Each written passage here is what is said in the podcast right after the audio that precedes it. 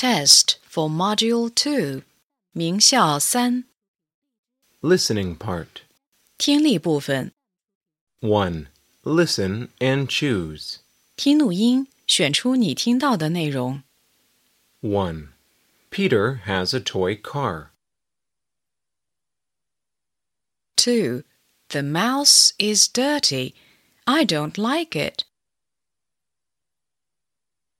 3. My family is happy. 4. This is my new teacher, Mrs. Lee. 5. He likes playing with the ball. 6.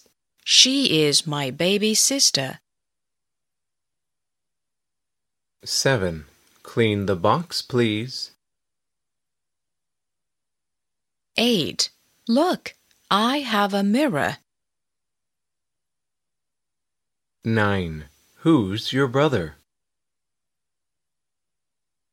10. He likes running. 2. Listen and fill in the missing letters. 听录音，填入所缺字母。 1. Tape. 2. Gate. 3. Subway. 4. Very. 5. These. 6. Better. 7. Boss.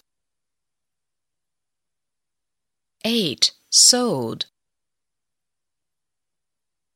9. Beast. 10. Flag. 3. Listen and choose. 听录音，选出正确的应答句。 1. How old is your sister? 2. Is your father short? 3. My eyes are red. My tail is short. Who am I? 4. Who's that boy? 5. Is that a tiger? 4. Listen and fill in the blanks. 听录音，根据听到的内容填空。 1. Who's that man? He's my grandfather. 2. Clean the blackboard, please. 3. The mouse has got two small eyes and a long tail.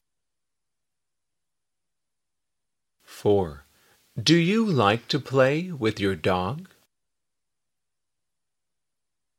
5. Listen to the passage and write T or F. 听短文并做判断，与短文内容相符的用 T 表示，不相符的用 F 表示。Hello, I'm Linda. I am five years old. I am big. I am not thin. I can draw. I like drawing and I like reading books. I have a good friend. Her name is Sue. She is a small girl. She is very thin. Sue likes drawing too. She likes eating fish.